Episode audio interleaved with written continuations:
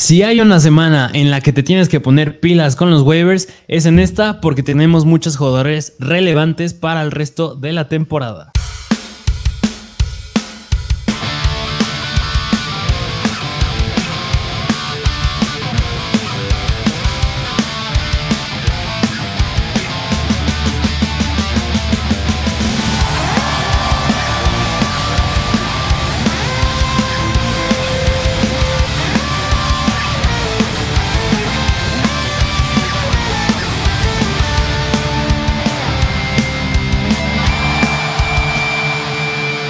Bienvenidos a un nuevo episodio de Mr. Fantasy Football.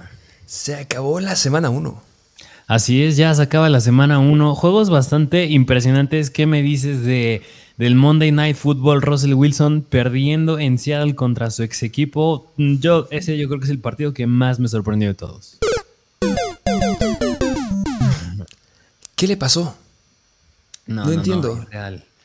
Yo creo que el problema fue los, la pésima decisión de jugadas. Justamente hacen una, una transmisión Peyton Manning en donde estuvo invitado Shaquon Barkley, que estuvo interesante ver lo que estuvo diciendo Shaquon Barkley, que ya regresó Shaquon Barkley. Eh, que él hubiera manejado los últimos minutos de una forma completamente diferente. Tenías eh, todavía un minuto once en el reloj, haces, te acercas a una cuarta y quinta y podías haberte la rifado para otro primero y 10, te quedaba mucho tiempo.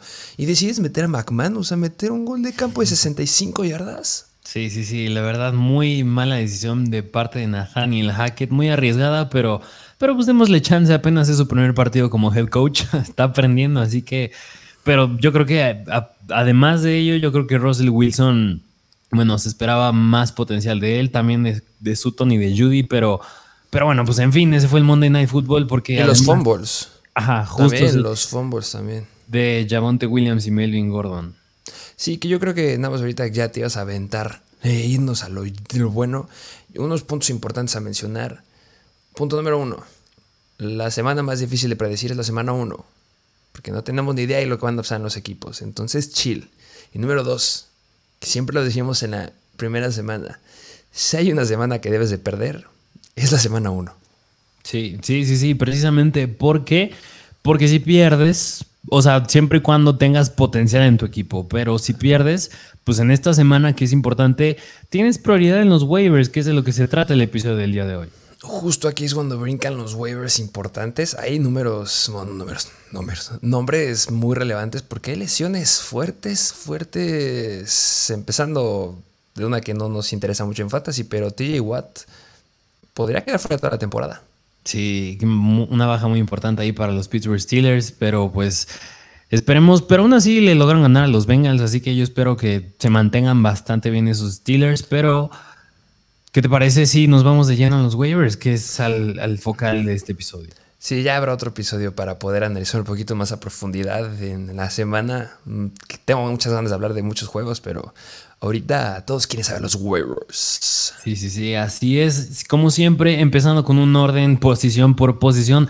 Vámonos de lleno con los corebacks, empezando con el coreback de los New Orleans Saints. Y es el buen Jameis Winston que juegan en contra de los Atlanta Falcons. Y antes de discutir un poquito de Jameis Winston, voy a decir un poquito sus estadísticas, que está disponible en más del 70% de las ligas, bastante bueno, así de estar libre en tu liga. Por aire completó el 65% de sus pases, fue bueno, 269 yardas, regular, dos touchdowns, cero intercepciones y por tierra tampoco fue muy relevante porque tuvo dos acarreos para 9 yardas, pero pues en total fueron 22.7 puntos fantasy, nada mal. Fue estelar en la segunda mitad del, del partido. Igual, Michael Thomas no fue relevante en la primera mitad y en la segunda fue una locura, llegando a los más de 20 puntos. Muy bien por Michael Thomas y muy bien por James Winston, que justamente era un jugador que yo consideraba un sleeper para esta, para esta semana. Se esperan buenas cosas de él.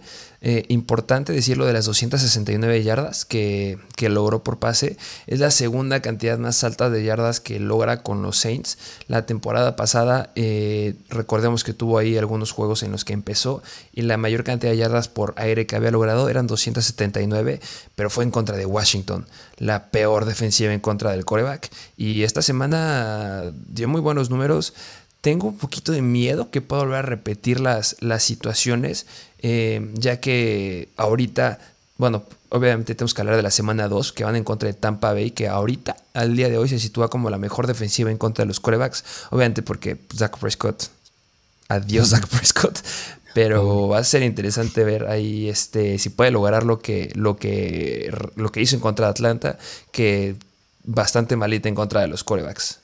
Y sí, mira, tú lo dijiste, James Winston es un coreback que pinta, que pinta ser sleeper todavía para esta temporada y con buena razón porque pues tiene, tiene a Jarvis Landry, tiene a Michael Thomas, tiene a Chris Olave y también se puede decir que tiene a Lynn Camara que cuenta también como un receptor, es decir, tiene las armas, tiene el talento para pues para tener una gran probabilidad de repetir juegos como este. Claro que está difícil, como acabas de decir, por el rival contra los que llegan a ir los Saints, pero pues tiene las armas por doquier Winston.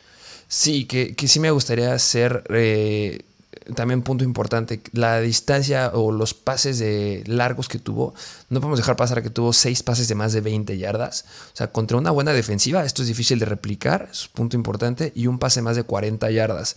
Entonces hay que tener cuidados. Eh, la, profundidad normal, el promedio de sus pases fue de 7.9 yardas. Entonces vamos a ver qué sucede, porque si se vuelve dependiente a los pases largos, pues solamente cúbrete a, los deeps, los deep threats de los Saints, que lo puede hacer muy bien Tampa Bay. Eh, no sé, me gustaría verlo bastante, bastante bien en contra de Tampa. Y más si tienes corebacks que no dieron nada de, puntos esta semana, podrías considerar ahí este, para hacer un stash. Sí, sí, sí. Y más aún, yo creo que si tienes un coreback como bien es Dak Prescott, buena opción sería agarrar a James Winston o si te dio miedo Tom Brady, que Tom Brady debe de, mejorar. Recuerden que se perdió 11 días de training camp. No tiene la toalla con Tom Brady todavía. Eh, pero sí, yo creo que es un buen stash. Es un streamer, ¿no? Así los conocemos a este tipo de jugadores. Sí, así es.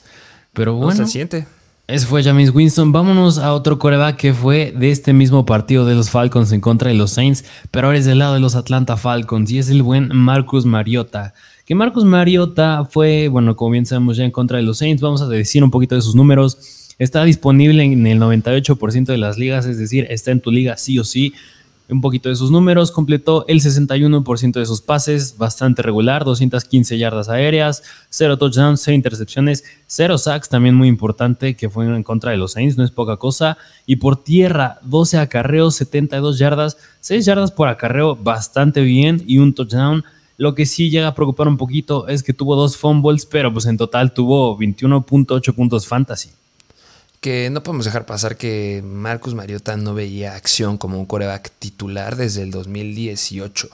O sea, sí tuvo en el 2020 ahí una aparición como que sí titular, no titular, porque tuvo 65 snaps, pero importante, o sea, una serie de partidos como quarterback titular desde el 2018 y para haber regresado lo hizo bastante bien, considerando que tuvimos muchos turnovers en muchos quarterbacks con más experiencia dentro del campo. Háblese Mr. Trubisky, eh, Baker Mayfield, eh, Joe Burrow sí, dos fumbles, pero cuando corres esa cantidad de acarreos, 12, se me hace... O sea, no está pasable, tiene que mejorar, obviamente. Pero, pero bien, se ve bien en contra de Falcons. Nada más que le lance a Kel Pitts. Es mi único problema con ese hombre. Y, me gustaría tocar un poquito ahí el tema de Kyle Pitts y también de Drake London. Y también se me llegó a meter ahí el bueno la Zach Hughes. Pero en referencia a Kyle Pitts, que Kyle Pitts yo creo que es el arma más fuerte que tienes por aire y nada más tuvo dos recepciones. Sí, tuvo siete targets, empató, fue líder en targets con Drake London a la par, pero nada más atrapó dos pases. Es decir, ese número tiene, es Kyle Pitts, ya está en su segundo año, va a mejorar. Es decir, todavía hay mucho, mucho campo de oportunidades ahí con Kyle Pitts para que Marcus Mariota suelte más el brazo y pues tenga números un poquito más elevados por aire que, justo vamos a hablar cuando llegamos a los puntos de los Tyrants. Vamos a mencionar a varios que no dieron buenos números, pero sí, Kyle Pitts debe de mejorar sí o sí. Ahí está, el volumen está y, el físico está. Entonces, chill, tranquilos, porque sí debe de ser muy, muy buen Tyrant. Seguimos sólidos en que va a ser elite. Y mm, considerar nada más, este, a diferencia de Jameis Winston, este Marcus Mariota no tuvo pases tan profundos, solamente logró dos pases de más de 20 yardas y su profundidad de targets fue de, bueno, de pases completos fue de 6.5 yardas. Entonces yo espero que pueda traducir los acarreos en un poquito más de volumen aéreo, pero siguiendo teniendo volumen terrestre. que yo creo que los 12 este, acarreos se, siguen, haciendo demasiado, eh, que lo pueda seguir replicando. Sí, sí, sí, sí, de acuerdo. Y se las va a ver negras en contra de los Rams, ¿eh? sí, sí, sí, además. Pero bueno, pues ese fue Marcus Mariota. Vámonos al tercer coreback que tenemos y al último coreback para esta semana en waivers. Y es el buen Geno Smith que muchos a lo mejor nos dicen, sí, sus números no estuvieron tan impresionantes, pero yo creo que cuando te enfrentas contra una defensiva como es la de los Denver Broncos, yo creo que no se puede dejar pasar un jugador así cayó bocas y Smith justamente tiene ahí un quote que se aventó diciendo que todos me están, no me lo sé exactamente como, lo digo, pero me están infravalorando o les voy a demostrar qué, es lo que traigo. 23 eh, pases completos de 28 intentos, 195 yardas y dos touchdowns. Eh, ¿Y qué más quieres? Aplastaste a los Broncos. O no los aplastaste, pero les ganaste en un partido que se proyectaba ser aplastante a favor de los Broncos. Y, yo creo que una estadística que sí me gustaría recalcar con Geno Smith es que completó 23 de 28, es decir, nada más falló 5 pases, o sea, es un porcentaje de pases completos bastante bueno. Y aún más, yo creo que Tyler Lockett, bueno, se quedó con 7 recepciones, 36 yardas. Digo, ese fue DK Metcalf. Y Tyler Lockett se quedó con 3 recepciones, 28 yardas. Es decir, son dos jugadores, dos wide receivers con mucho talento que tuvieron números muy bajos. Es decir, al igual que Marcos Mariota con Kyle Pitts, si Geno Smith mejora a lo largo de la temporada y mantiene este porcentaje de pases completos y llega a tener mejor química con Metcalf y Lockett, yo creo que hay mucha oportunidad para que igual tenga mm, yardas mucho más elevadas. Sí, porque esos touchdowns fueron con Will Disley y con Colby Parkinson. Entonces, si los puede traducir en los wide receivers, que es DK Metcalf y Lockett, se podrá poner interesante. Y yo creo que a diferencia de muchos otros corebacks como Baker Mayfield, eh, Drew Locke se va a quedar sentadito por ahora, aunque no podemos dejar pasar tampoco que en el 2021 eh, Smith tuvo buenas participaciones y después se nos caía, después se nos lesionaba. Es un hombre que suele lastimarse y yo no me sorprendería de repente ver a Drew Locke ahí como el titular. Sí, así es, concuerdo. Pero bueno, esos fueron los corebacks. Vámonos a la siguiente posición que son los running backs. Son los corredores, yo creo que los que más quieren escuchar en el episodio del día de hoy. Y empezando con un running back que, de acuerdo a la aplicación de NFL Fantasy, está disponible en él más del 70% de las ligas. y es el buen Darrell Henderson de Los Ángeles Rams. No puedo creer que Darrell Henderson esté tan, tan disponible, de verdad. Es demasiado. Sí, sí, sí, yo creo que no sé cómo lo dejaron pasar en los drafts. Y mira, de hecho ya hablamos un poquito de Darrell Henderson en el episodio de, de análisis para los partidos de, bueno, de la semana que acaba de pasar y analizando el Thursday Night Football. Y mencionamos que, que precisamente qué hacer con Cam Akers, qué hacer con Darrell Henderson. Y Darrell Henderson, por lo que vimos en ese juego del Thursday Night Football, es que va a ser un mínimo, va a ser una repartición 50-50, yo creo que entre Cam Akers y Darrell Henderson. No se vio en el jueves, fue casi un 90% Darrell Henderson, pero si me preguntas, yo creo que en promedio a lo largo de la temporada veremos un 50-50. Que sí me gustaría recalcar, eh, cosa que no dijimos en el episodio de la semana pasada, que vayan a verlo, el análisis del Thursday Night Football, que no lo dijimos porque todavía no pasaba, este, que hay un rumor que podría ser real que justamente Sean McVay no, no metió, no le dio muchas oportunidades a Cam Makers por problemas de actitud, que es donde va un poquito más el que hayamos visto un 90% de los snaps, un 87-90% a Darrell Henderson. Em, él lo consideraba que en el partido hubo oportunidades, obviamente no, me, no lo estoy citando exactamente igual, perdónme, pero es lo que dijo en la idea, que no tuvo oportunidades, hubo oportunidades para todos los jugadores y no las aprovecharon como deberían. Hay una repetición de una jugada en la que tenía que haber bloqueado justamente Cam Makers en una situación de pase a no me acuerdo quién estaba eh, entrando a presionar a Matthew Stafford y lo que hace Cam Makers es dar un brinquito a la derecha y se va a situación de pase. Obviamente el pase fue directo a Cooper Cup y le dieron un santo guamazo a Matthew Stafford, pero justamente lo dice que es un problema de actitud. Entonces, yo creo que los problemas de actitud se pueden cambiar. Este Cam Makers es joven, entonces yo sí espero que poco a poco le vaya bajando a sus aires de superestrella y pueda, podamos tener ese 50-50 justo como lo acabas de decir. Pero por ahora, Darrell Henderson es el running back 1 de los Rams y es un sólido running back 2 bajo eh, o flex alto dependiendo a quién se enfrenten, como la siguiente semana que es Atlanta, que en teoría son buenos en contra de la carrera, pero ya veremos, no cuando vas en contra de los Rams. Eh, me gusta, Sí, sí, sí. Y, bueno, pues yo creo que si me preguntas a Henderson es si está disponible en mi liga de los favoritos waivers por, por el que yo iría. Pero si quieren escuchar más a profundidad este análisis de Henderson con K-Makers, vayan a ver ese episodio del análisis del Thursday Night Football. Pero ¿qué te parece si nos vamos al siguiente running back? Sí, estoy, estoy de acuerdo contigo. Yo creo que sería, si está disponible Derek Henderson es el que yo agarraría porque es un jugador que ya puedes iniciar. Em, pero sí mencionar que si nos ha seguido desde la temporada pasada aquí en Mr. Fantasy Football, los waivers de YouTube de este episodio o de podcast donde esté escuchando no son un ranking. Darrell Henderson sí es nuestra opción número uno, pero el resto de jugadores que les vamos a decir, vamos a decirles más o menos cuáles son los escenarios para que ustedes agarren al que más les convenga a su equipo. No es lo mismo que lo que yo necesito a lo que alguien más necesita. Entonces escuche el análisis y más al rato, si quieres saber justo cómo es el ranking, tienes que estar este, siguiéndonos en Instagram. Sí, así es. Pero bueno, vámonos ahora sí al siguiente running back, que este running back es de los Chicago Bears y, es el buen Khalil Herbert, que pues los Chicago Bears jugaron en contra de los 49ers, que la verdad, si me preguntas, yo, yo bien te dije que ese partido tuvo un clima de la patada, todos lo vimos, y cuando pasan partidos que tienen un clima muy feo, a mi punto de vista es borrón y cuenta nueva. Es decir, no puedes basarte mucho en lo que pasa en ese partido porque, es decir, Cole Kemet se quedó con cero targets. Eh, este Darnell Mooney creo que apenas tuvo tres targets. Es decir, son cosas que no van a volver a pasar si no hay un clima de esa magnitud como fue el domingo. Y se los pusimos en Instagram, subimos la noticia, los subimos a historias que el clima estaba muy, muy mal. Y sí, es un borrón y cuenta nueva. Hay muy pocas cosas que yo rescataría de este partido y bueno, la única, la verdad, así como... Bueno, dos importantes. Una, la lesión de un jugador bien relevante que ahorita abordaremos y Brandon Ayuk. Sí, sí, sí. Es lo único. Los demás jugadores, es que Divo Samuel le fue bien y que no me la compro. Es que como le fue a los Chicago Bears, no me la compro. Y lo bien que corre David Montgomery. Sí, Pero sí, es un borrón y cuenta nueva. Semana 2, los Chicago Bears van a encontrar a los Packers. Aquí yo sigo con la misma actitud y sigo iniciando los que les dijimos. No tienen la toalla con los jugadores. Este, ¿Cómo le fue a Khalil Herbert? Sí, Khalil Herbert, porque está disponible en el 97% de las ligas.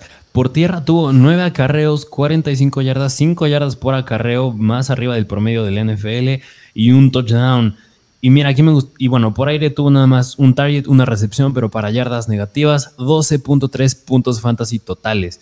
Y aquí lo que me gusta remarcar un poquito es que David Montgomery, sí, obviamente tuvo más oportunidades, él tuvo 17 acarreos, pero lo que me interesa ver son las yardas por acarreo, porque Montgomery se quedó con 1.5 y Khalil Herbert con 5. Es decir, fue un poquito más eficiente Khalil Herbert que me gustaría ahí tomar eh, también lo que pasó la temporada pasada, en la semana de las 5 a la 8, en donde estuvo fuera este de Montgomery, el promedio de yardas que tuvo el buen Khalil Herbert fue bastante, bastante similar a lo que vimos en esta temporada, porque tuvo 4.2 eh, yardas por acarreo, 5.1 yardas por acarreo, 5.6 yardas por acarreo y 3.1 yardas por acarreo. O sea, es un buen running back. No es como que nada más lo haya hecho esta semana. La temporada pasada, cuando tuvo el rol de titular, dio muy buenas yardas por acarreo y pues lo comprueba en esta semana. Sí, así es. Y como bien mencionamos, en los Chicago Bears llega un nuevo head coach que era que estaba en el staff de coacheo ofensivo de los Green Bay Packers. Y lo llegamos a mencionar cuando llegamos a analizar a David Montgomery, que podía ser que los Chicago Bears empezaran a rotar más a sus running backs por la tendencia que pasaba en Green Bay, que era rotar en su momento a Aaron Jones con Jamal Williams o Aaron Jones y AJ Dillon. Podríamos empezar a verlo. ¿Tú crees que podemos empezar a verlo aquí con Khalil Herbert y Montgomery? Sí, pero no en proporción tan abismal. O sea, yo creo que la temporada pasada fue un, ejemplo de lo bien que son, este, lo bueno que es Khalil Herbert. Y sí, se dijo, va a venir el esquema de los Packers. Y es lo que está pasando. Entonces, al menos yo creo que sí podríamos empezar con un 70-30 en oportunidades. Y eh, recordemos que también le quitaba muchas oportunidades de touchdown este J. Dillon, Aaron Jones. Y aquí se vio, porque Khalil Herbert se quedó con un touchdown. Así que sí, mucho ojo a considerar eso. Yo sí lo tendría. Y recordemos que Montgomery, por cómo corre, yo creo que de repente podría llegar a perderse una semana y Khalil Herbert será bueno. No es elite, pero sería bueno. Sí, sí, justamente. Pero bueno, vámonos al siguiente running back, que este es de los Indianapolis Colts. Está disponible en el 75% de las ligas y es el buen Nyahim Hines que se enfrentaron en contra de los Houston Texans. Que, ¿Qué me dices? Que fue el primer partido que acabó en, tiempo, que acabó en empate de la temporada. No lo puedo creer, en contra de Houston. O sea, lo que fue el partido del día de ayer, el Monday Night, y este, bueno, también el de los Bengals con los Steelers, pero... Neta, Colts Tienes a Matt Ryan, tienes a Michael Pittman, tienes a Jonathan Taylor, tienes una buena defensiva, o sea, la defensiva de los Colts es entre las mejores. ¿Y Houston? Sí, la verdad, Houston jugó muy bien, la verdad, un underdog que hicieron bien su chama para el talento que tienen en el equipo. Sí, que difícil que lo repitan, ¿eh? con todo respeto, Houston. Sí, pero bueno, vamos a hablar de Niahim Hines, que ¿por qué está aquí Niahim Hines?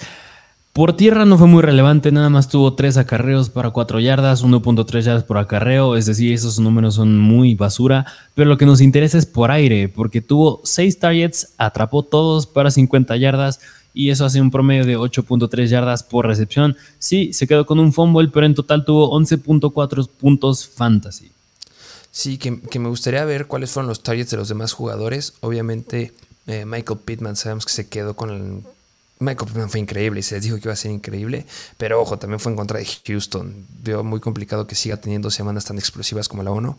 Van a ser muy buenas, pero no tan explosivas. Siempre lo dijiste tú. Yo, mi pick favorito al final del draft es Naheem Hines. Justamente lo llegaban a mencionar y siempre se llegaba a cantar que iba a ser muy relevante y no lo decíamos nosotros, lo decía el staff de cocheo y lo está comprobando. Y yo creo que también hay un punto bien importante cómo lo vimos en la semana, cómo lo vimos en el partido en contra de Houston, cómo me dices en la primera situación de zona roja de los Colts.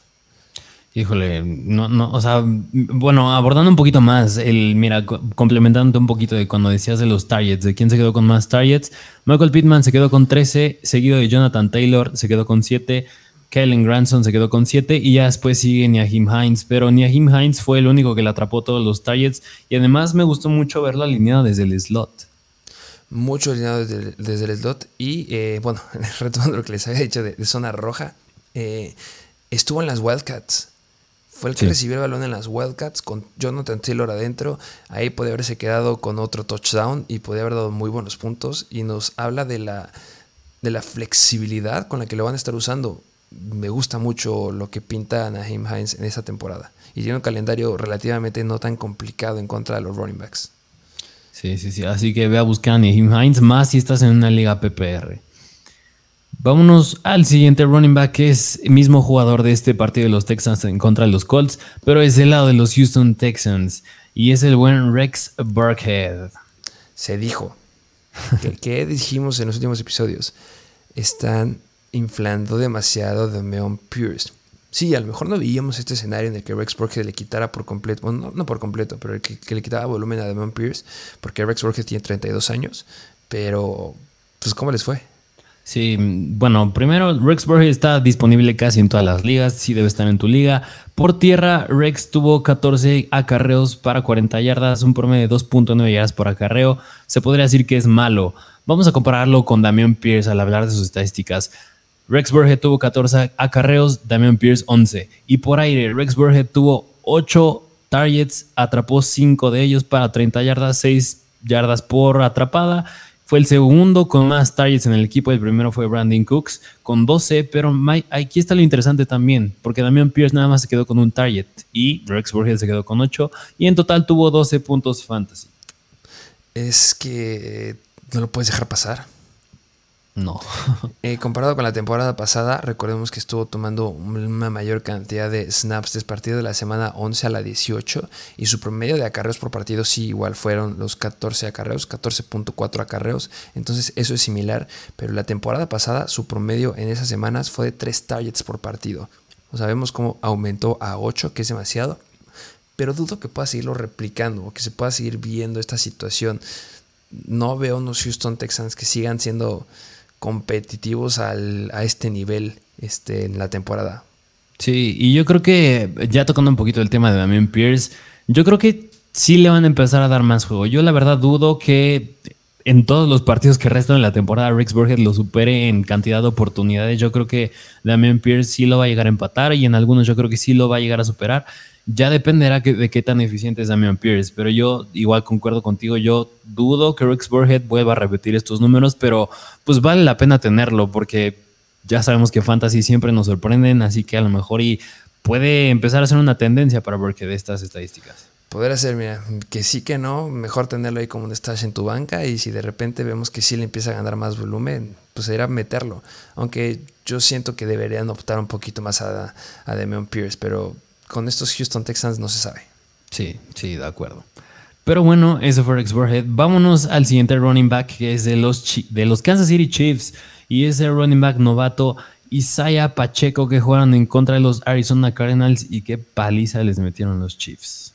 Santas palizas. Eh, no sé si tengas ahí el dato de cómo está la conferencia de este oeste de esa división. El único equipo que tiene un ganado, cero perdidos, a diferencia de los Cardinals, es los Seattle Seahawks. sí, sí, sí, sí, sí. No lo puedo creer. Y estás ahí con los Rams, estás con los 49ers. No, no, no puedo creer. Justo, está como lo predijimos. Sí. Pero ¿Cómo fue Isaiah Pacheco? Vamos a hablar de Isaiah Pacheco porque Isaiah Pacheco tuvo 12, este, bueno, primero está disponible en el 60% de las ligas, es un número bastante bueno. Tuvo 12 acarreos, 62 yardas, 5.2 yardas por acarreo, bastante bueno y se quedó con un touchdown.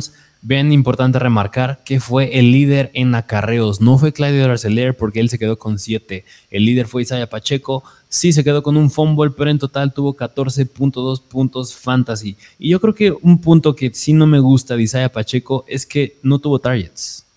No tuvo targets, pero es que fueron muy aplastantes. Ya al día de hoy la peor defensiva en contra de los running backs son los Arizona Cardinals. bueno, de las, uh, hay otra que es peor, pero ya la abordaremos, este, se ve muy mal. Sí, sí, sí.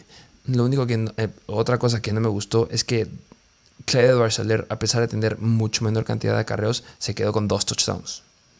Sí, eso sí, yo creo que preocupa un poquito, aunque yo creo que un punto a favor de Isaiah Pacheco es que promedió 5.2 yardas por acarreo. Yo creo que es buena señal, más cuando eres un novato y Clyde Edwards pues Sí, se vio muy bien en ese partido, pero la temporada pasada llegaba a demostrarnos que llega a ser bastante ineficiente, inconstante, y si Isaiah Pacheco logra mantener esta, más este número en específico, la cantidad de yardas por acarreo, yo siento que sí podrá empezar a tomar más relevancia la cantidad de yardas por acarreo y también que fue, a diferencia de Clyde Dorsalier, fue el que se quedó con los acarreos en zona roja. Tuvo tres acarreos dentro de la 20, dos acarreos dentro de la 10 y un acarreo dentro de la 5. A diferencia de Clyde Dorsalier, que no tuvo ninguno. A Clyde lo buscaron por pase en zona roja, por eso es que anotó justamente las dos veces que lo buscaron, dos anotaciones. Entonces, ojo, porque yo prefiero al que están buscando en acarreos en zona roja y ese es Isaiah Pacheco. Y sí, este estuvo mucho más tiempo adentro Clyde Dorseller, que tuvo 24 snaps y Isaiah Pacheco 16 snaps, pero fue muy productivo con 5.2 yardas. Lo buscaron mucho en zona roja corriendo y eso me agrada bastante. Sí, que mira, luego a lo mejor y nos dicen, ay, sí, pero pues es que no están hablando de todo. Porque también estuvo Jerry McKinnon. Jerry ah, McKinnon se quedó con cuatro targets y Jerry McKinnon se quedó con cuatro acarreos. Es decir, también estuvo involucrado, claro que sí. También falta Ronald Jones ahí, claro que sí.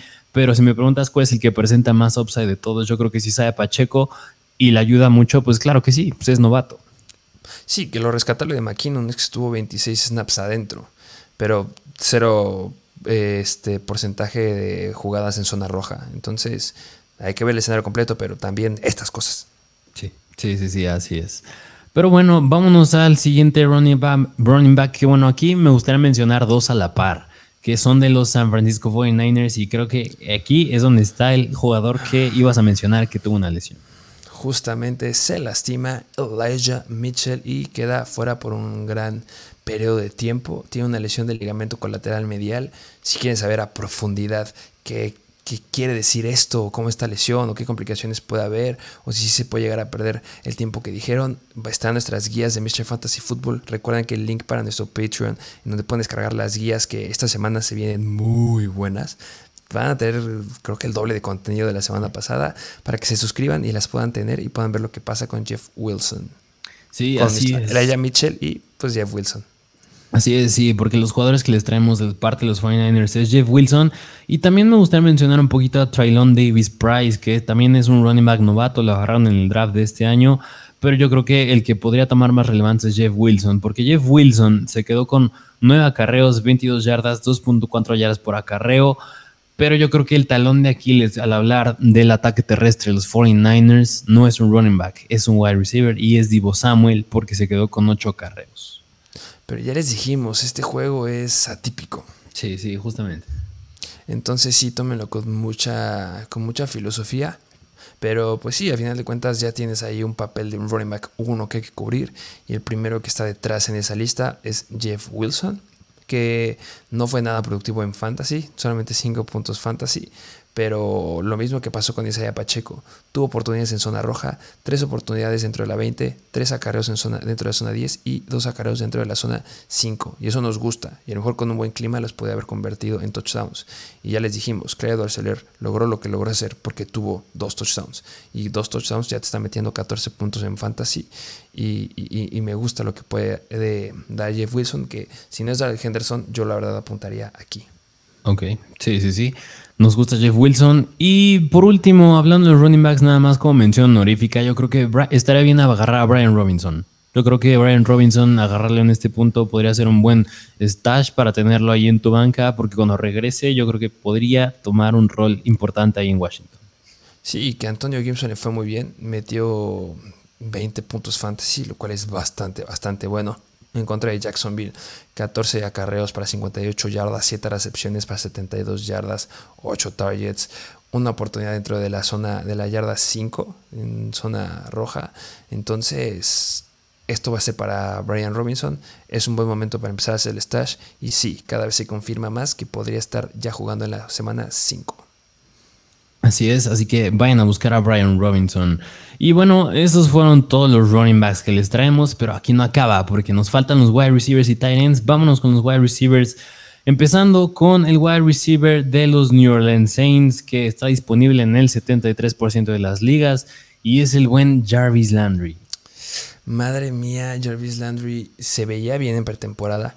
Yo la verdad, lo de repente sí lo quería evitar, porque es de los jugadores que me da un poquito de miedo, sí decir, Qué, qué, hipócrita de mi parte, porque hablé bien de un jugador que ya no lo tomaré. Pero Jarvis Landry se veía bien en pretemporada y confirma ahorita cómo le fue. Híjole, Jarvis Landry, a ver, de entrada fue el líder en targets del equipo. Vamos a más específicos. Tuvo nueve targets, atrapó siete de ellos para 114 yardas.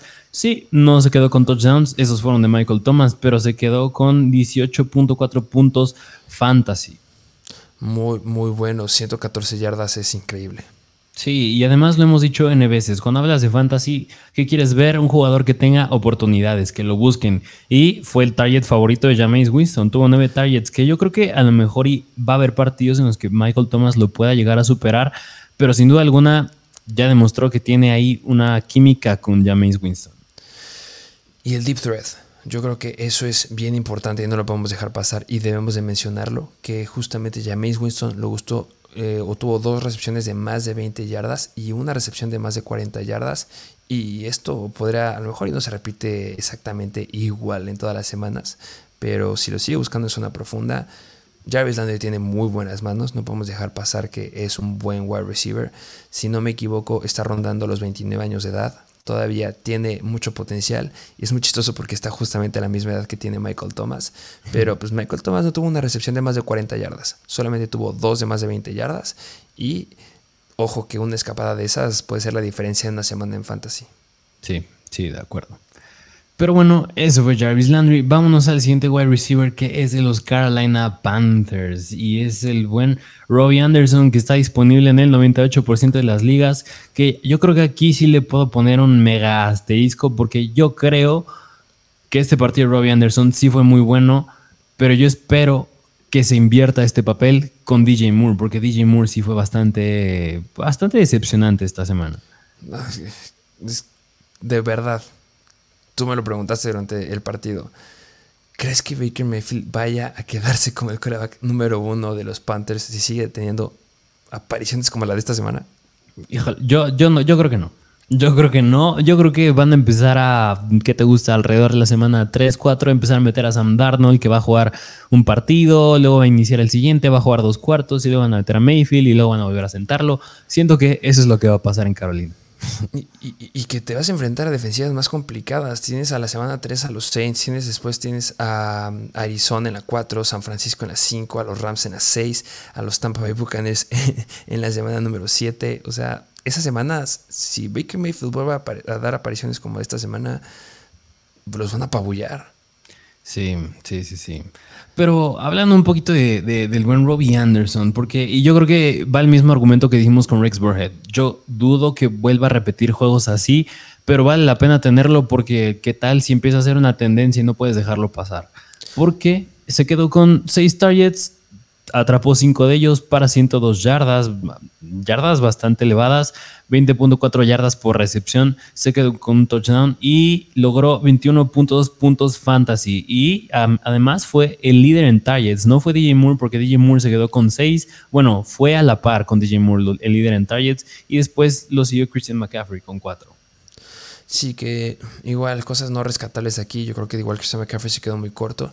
Y Robbie Anderson es un buen jugador. O sea, no, si apenas empezaste a seguir Fantasy o la NFL un poquito más a profundidad desde la temporada pasada, Robbie Anderson me lo apagaron justamente en el 2021. Solamente tuvo una semana que fue relevante, que fue en la semana número 14 en contra de Atlanta, que era la quinta peor defensiva en contra de los wide receivers, que igual tuvo, eh, bueno, aquí tuvo siete recepciones, una más para 84 yardas y un touchdown, pero es un buen elemento que están dejando de utilizar y justamente se había escuchado que querían empezar a usar más y aquí se ve traducido que en talento lo rebasa DJ Moore definitivamente y debe de invertirse.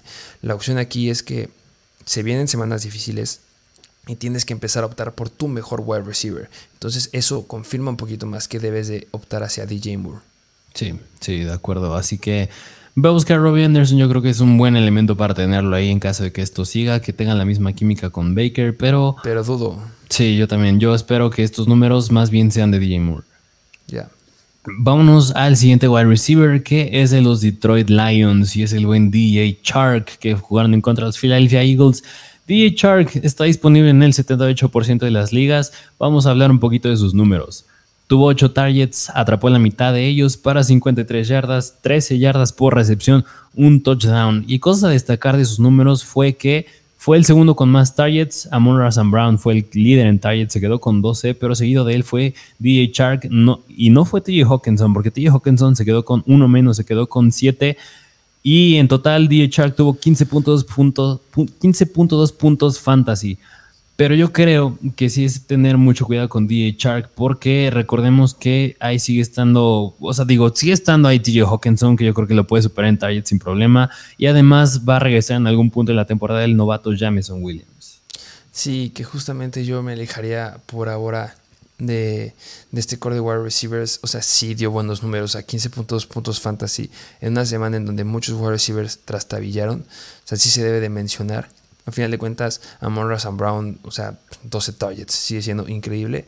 Pero Jameson Williams es el mejor wide receiver de la clase de este año.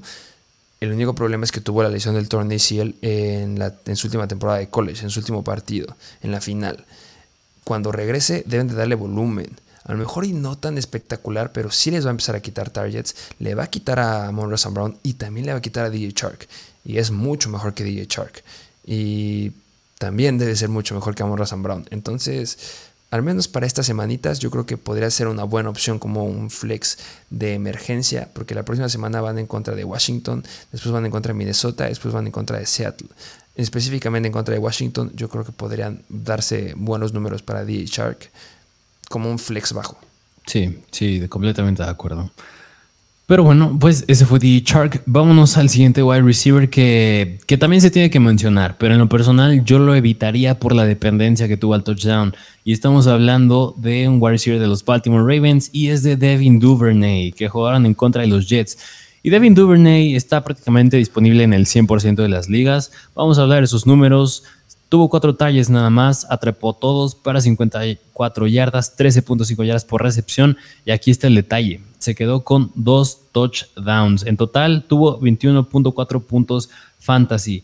Yo creo que lo único que no me gusta de Devin Duvernay es el volumen, porque fue el tercer jugador con más targets junto con DeMarcus Robinson e Isaiah Likely. Es decir, Rashad Bateman se quedó con, bueno, el líder en targets más bien fue Mark Andrews, después fue Rashad Bateman y en tercer lugar fue Devin Duvernay, DeMarcus Robinson e Isaiah Likely.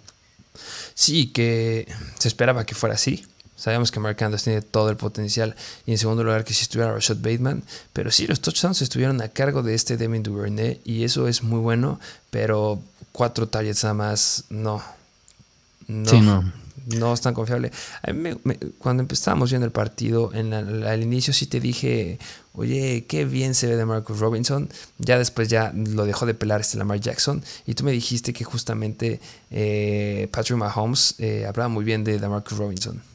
Sí, sí, sí. Yo, o sea, yo hubiera esperado que a lo mejor y de Marcus Robinson fuera el que le compitiera en targets a, a Rashad Bateman, pero pues fue el tercer en targets y empatado con el novato Tyren Isaiah Likely, que pues está atrás de Mark Andrews, y con Devin Duvernay. Yo por eso mm, a lo mejor me alejaré un poquito de Devin Duvernay, pero igual que Rick Sporhead y también igual que, que Robbie Anderson. O sea, son jugadores que no puedes dejar pasar y qué tal si empieza a ser una tendencia. Sí, exactamente hay que seguir viendo qué sucede con estos Baltimore Ravens. A fin de cuentas, también hay que considerar que fueron en contra de los Jets. Entonces tampoco hay que sobrereaccionar. En la siguiente semana van en contra de Miami, que lograron apagar bastante bien a los Patriotas. Y después van en contra de los Patriotas. Y en la semana 4 van en contra de Buffalo y 5 Cincinnati. Yo creo que estas dos semanas son claves para ver cuál es el verdadero potencial. Pero como un stash podría ser muy muy buena opción tener aquí a Duvernay. Yo me sentiría un poquito más confiable con Duvernay que con DJ Shark, que a final de cuentas Lamar Jackson no es nada preciso y suele quedarse con muchos touchdowns corriendo. Y otro punto que me gustaría mencionar fuera de los wide receivers es que Mike Davis hizo un punto fantasy. Esto es para J.K. Dobbins. Recuerden que no le lanza sus running backs. Entonces, ojo ahí también hay que empezar a ver este tipo de situaciones. Así es. Pero bueno, vámonos a los siguientes. Me gustaría mencionarlos en conjunto. Siguientes dos wide receivers de este mismo partido de los Ravens en contra de los Jets. Pero ahora es el lado de los Jets. Porque antes de hablar de ellos, me gustaría así mencionar esta estadística que está cañona. Que es que Joe Flaco lanzó 59 veces el balón. No la podía creer. Yo igual cuando la vi fue... Y bueno, yo creo que este, esta estadística la mencionamos para que se den una idea de la cantidad de targets que recibieron todos los receptores de este equipo y por qué tenemos a dos wide receivers de los Jets aquí. Y, nada más le faltó lanzarle al head coach. Sí, sí, de verdad que sí, porque hasta Braxton Berrios se quedó con muchos targets, pero vamos a hablar de los jugadores que les traemos y uno es, empezando con Corey Davis. Uno es Corey Davis, que Corey Davis está disponible en el 90% de las ligas, Tuvo 9 targets, atrapó 6 de ellos para 77 yardas, 12.8 yardas por recepción. En total, 13.7 puntos fantasy. Sí, es que 9 targets para el que es el wide receiver número 2. Yo creo que estaría bien que nos dijeras cómo estuvieron la cantidad de targets justo en todo el equipo para como que ver el, el panorama general. Sí, sí, sí, justamente vamos a mencionar el otro wide receiver que les traemos, que es el novato de Ohio State, Garrett Wilson. Él está disponible en el 73% de las ligas él se quedó con 8 targets. Vamos a mencionar a todos los demás porque Elijah Moore se quedó con 7 targets. Braxton Berry se quedó con 6 targets. El Tyrant Tyler Conklin se quedó con 7 targets. Y los dejé lo mejor para el final porque los running backs, Michael Carter se quedó con 9 targets. ¿Y quién crees que fue el líder en targets? El buen Breeze Hall con 10. Uno de mis jugadores favoritos esta semana. Yo feliz viendo a Breeze Hall. 10 puntos fantasy, no me importa. 10 targets para Breeze Hall que sí, obviamente me puedan decir lo que quieran, pero fue el que lo buscó más veces.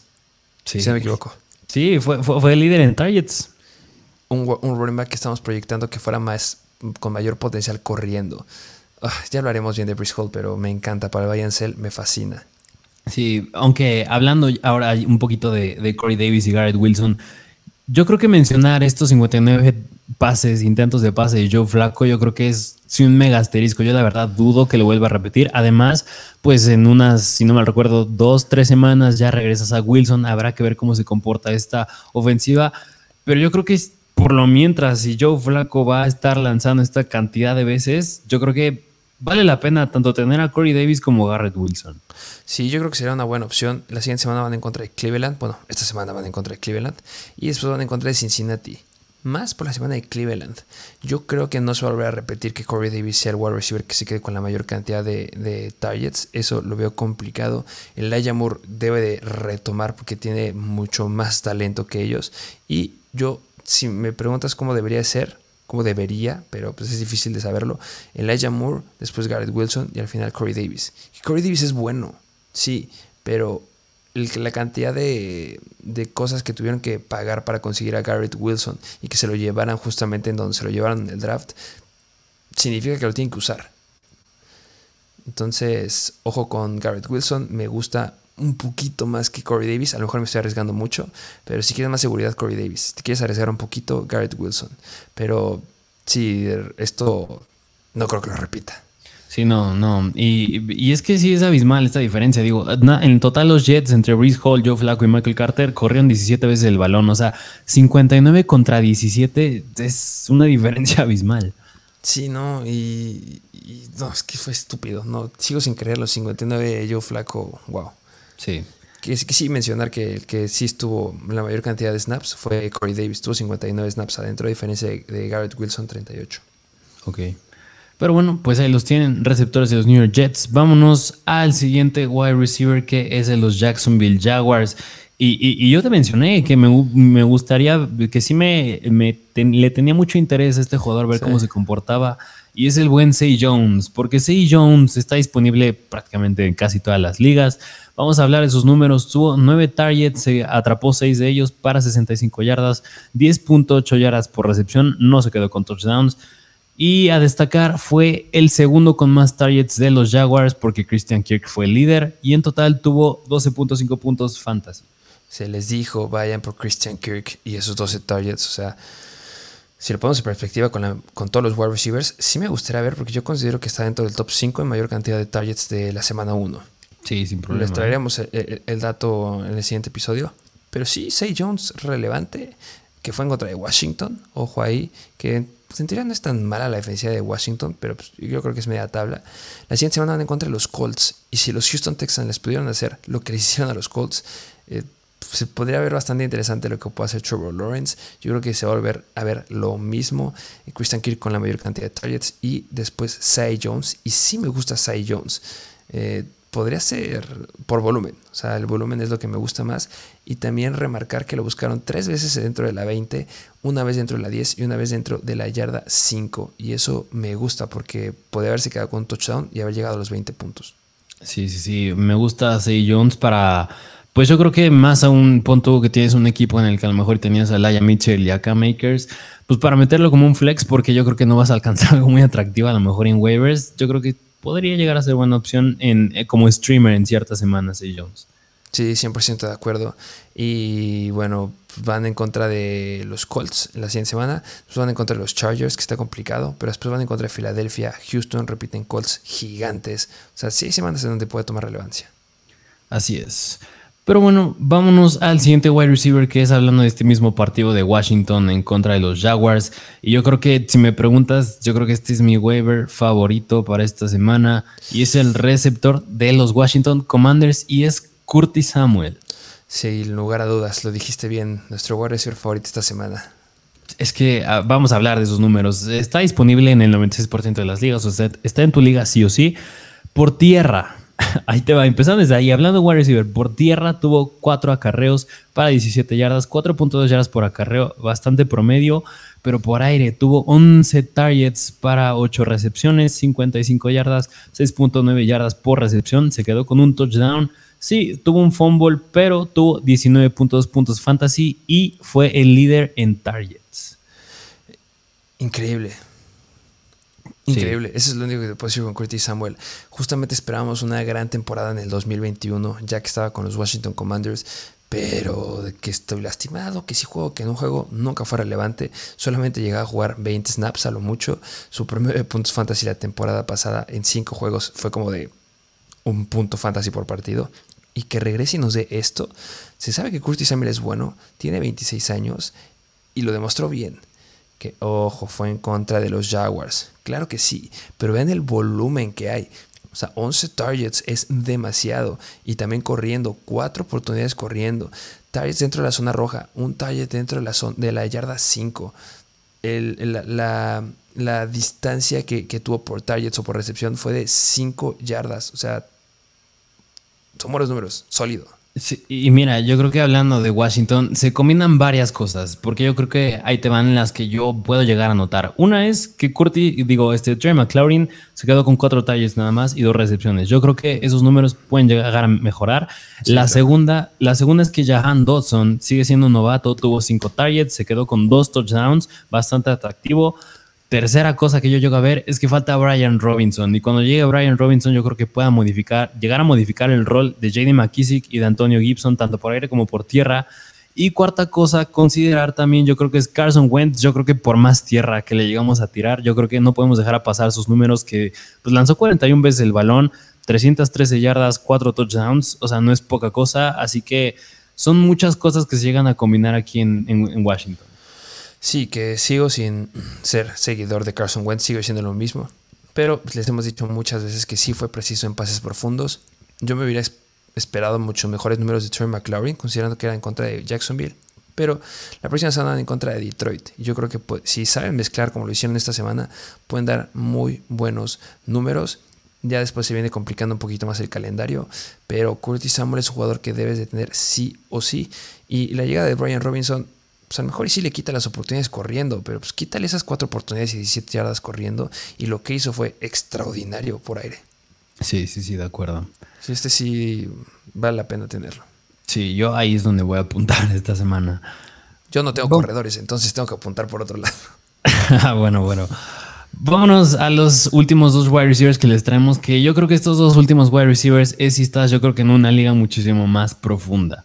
Vámonos con el primero que es de los New York Giants y es el buen Richie James, que Richie James está casi casi disponible en todas las ligas. Vamos a hablar los números de Richie James, que tuvo un acarreo por tierra para dos yardas y por aire tuvo seis targets, cinco recepciones, 59 yardas, 11.8 yardas por atrapada. Cosa a destacar, fue el segundo jugador con más targets, pero fue el wide receiver con más targets, porque el líder en targets en ese equipo fue el buen Saquon Barkley. Sí, con Barkley está de regreso. Sí, sí, sí. Me da miedo. Yo, híjole, se viene un calendario bastante interesante. Van en contra de Carolina la próxima semana, que es en, en, teoría la mejor defensiva ahorita en contra de los wide receivers. Después van en contra de Dallas, Chicago, Packers, Baltimore. Después mejora bastante. Pero se vienen unas semanas en donde van a probar mucho más a los Giants. Veremos qué tan buen potencial tiene con Barkley. Espero que no se lesione, de verdad, porque sí es muy bueno. Pero hay un problema aquí. Es un problema grande. Hay una maldición que tienen los wide receivers de los Giants. Porque, ¿qué me dices de las lesiones?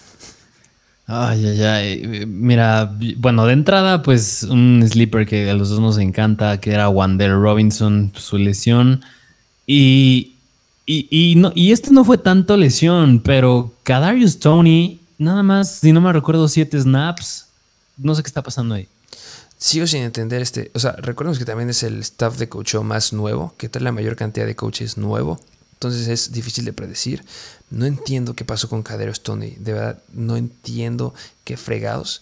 Eh, solamente estuvo 7 snaps adentro. O sea, lo dijiste. O sea, si bien es algo rescatable, es que corrió dos veces. Pero cero targets. No, no, entiendo qué pasó aquí. Y también tenemos un Kenny Golade que, que vuelvo a hablar bien de él en mi vida. Que estuvo 44 snaps adentro, pero solamente dos targets para 22 yardas. Yo son bien difíciles de predecir estos wide receivers. Sterling Shepard, que podrá volver a lastimarse pronto, suele lastimarse bastante. Deben de hacerse una limpia. Sí, sí, sí, sí. Pero pues yo creo que si algo puede rescatar de los Giants, además de soy con Barkley esta semana, pues es pues fue Richie James. Sí, Richie James y, y muchos hablarán porque siempre hay buenos seguidores de Sterling Shepard. Dio 15 puntos fantasy, pero anotó solamente 4 targets y 2 recepciones. Y eso no es bueno. Y tuvo una recepción de más de 40 yardas. Entonces, no me la compro todavía con Sterling Shepard. Necesito verlo saludable más semanas. Sí, sí, sí, de acuerdo. Y, qué te parece? Nos vamos al último wide receiver, que es de los Tennessee Titans, que este, pues igual es un desconocido para muchos y se llama Kyle Phillips.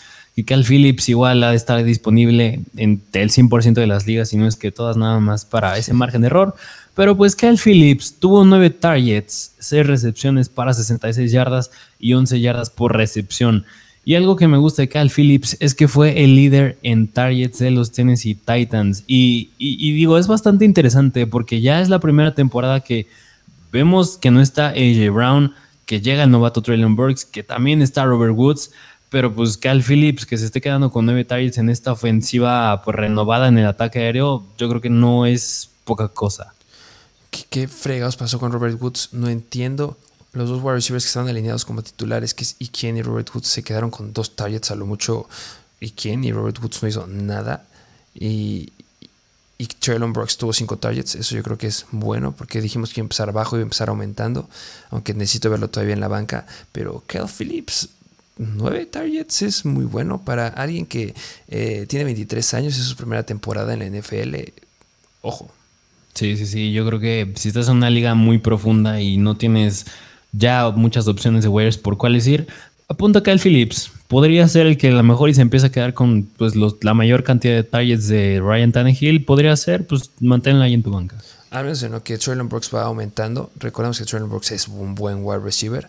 Y a lo mejor si ya confirman que ya no quieren optar por los viejitos del equipo, eh, que Nick Westbrook, y quien no es tan viejo, tiene 25 años, pero Robert Woods sí.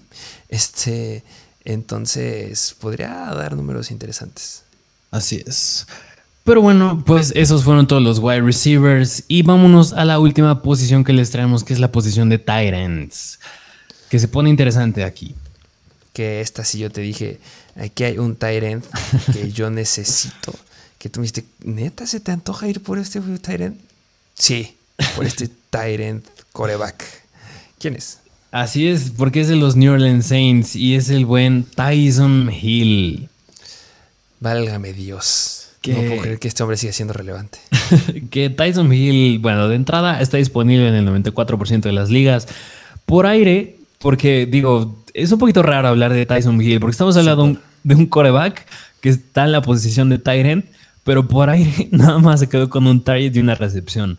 Pero lo que llama la atención de Tyson Hill es que tuvo cuatro acarreos para 81 yardas y una recepción, digo, un, touchdown y promedió 20.2 yardas por acarreo. Que si me preguntas, yo bien te lo dije, yo creo que lo que le infla mucho los puntos aquí a Tyson Hill es que tuvo ese acarreo de 57 yardas.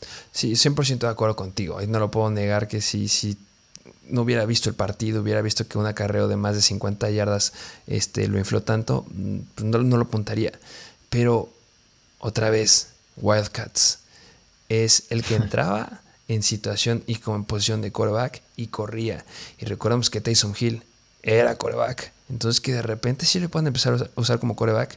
Recuerdo la temporada pasada hubo una, una semana en la que semana 3 en contra de Dallas y justamente en varios fantasy estaba apuntado como coreback y como tight entonces podías alinearlo en tight siendo un coreback y metió 31 puntos.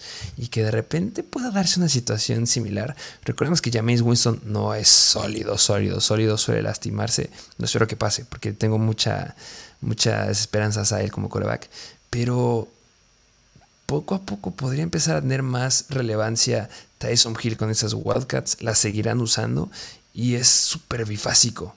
O sea, si la temporada pasada fue el Patterson, esta temporada Tyson Hill se viene interesante. Y, mira, yo creo que recordemos que la posición de Tyren suele ser una que no es una posición en la que te encuentres muchos jugadores sólidos. O sea, son contadísimos los que son sólidos. Y aún así, si a Tyson Hill le hubieras quitado ese acarreo de 57 yardas, se hubiera quedado con unos 9, casi 10 puntos fantasy. O sea, ¿Qué es lo que te dan los Tyrens? Ajá, que es, que es, casi casi lo que tenemos Tyren. Si estás hablando de un, bueno, entre comillas, un Tyren que pues, te está dando el potencial por tierra. Y también me gustaría remarcar que Alvin Camara tuvo nueve acarreos. ¿Quién le siguió? Tyson Hill y Mark Ingram. Y ahí el detalle con Mark Ingram es que él tuvo un fumble. Justamente, sí. También Alvin Camara tuvo ahí una lesión de, las costillas en el juego, que no es importante, pero pues puede ser ahí que haya bajado un poquito de relevancia. Pero lo dijiste bien, es un Tyrant que dio números confiables de Tyrant y que puede lanzar.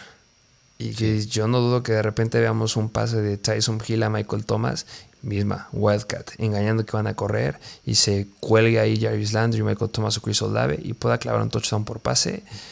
Pues este, este, hombre puede hacer muchas cosas. Sí, sí, de acuerdo. Pero bueno, ese fue Tyson Hill.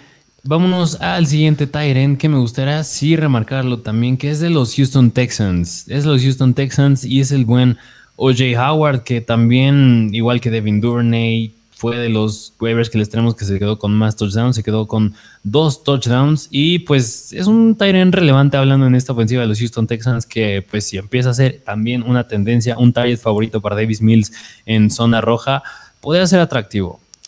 Que Howard es bueno. Creo que es un talent de primera ronda. Si no me. Sí, sí, sí, En primera ronda drafteado en el 2017. Viene de Alabama. O sea, tiene una buena escuela. Se le cayó mucho el potencial por una lesión importante que tuvo justamente al final de su primera temporada o segunda temporada, no me acuerdo. Pero fue al final, eso sí lo recuerdo bien. Y, tiene, tiene talento.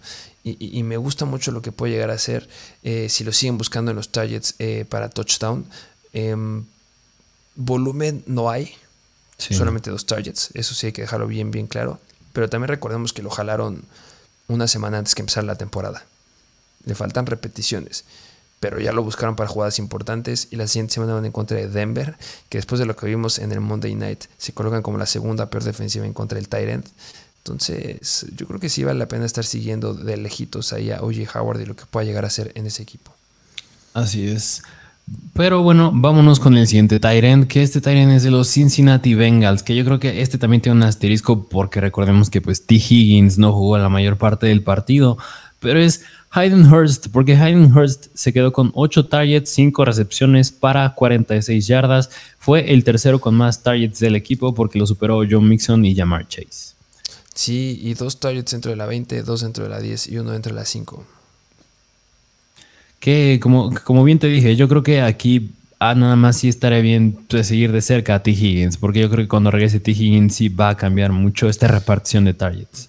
Sí va a jugar, ¿eh? Sí, sí. La, el golpe que tuvo no fue tan importante, o sea, sí fue importante porque fue una conmoción, pero no fue tan fuerte, se vio bien, salió caminando, salió un poquito como en la viendo viendo a Saturno, pero yo lo vi bien, yo no creo que se vaya a perder el partido en contra de Dallas y Jamar Chase no va a volver a repetir lo que hizo esta semana.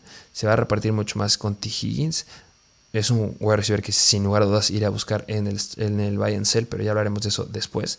Pero Hayden Hurst, bien, buenos números, 8 targets y yo creo que los Bengals tienen que replantearse muchas cosas después de la participación que tuvieron en contra de los Steelers.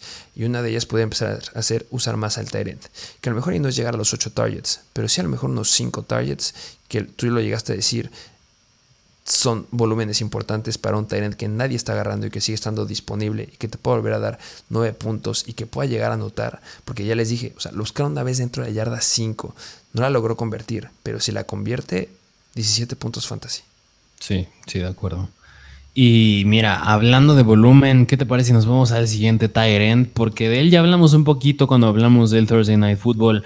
Y vámonos a Los Ángeles Rams porque Tyler Higby, Tyler Higby se quedó con 11 targets para 5 recepciones y 39 yardas. No tuvo touchdowns, pero cosa a destacar es que fueron 11 targets.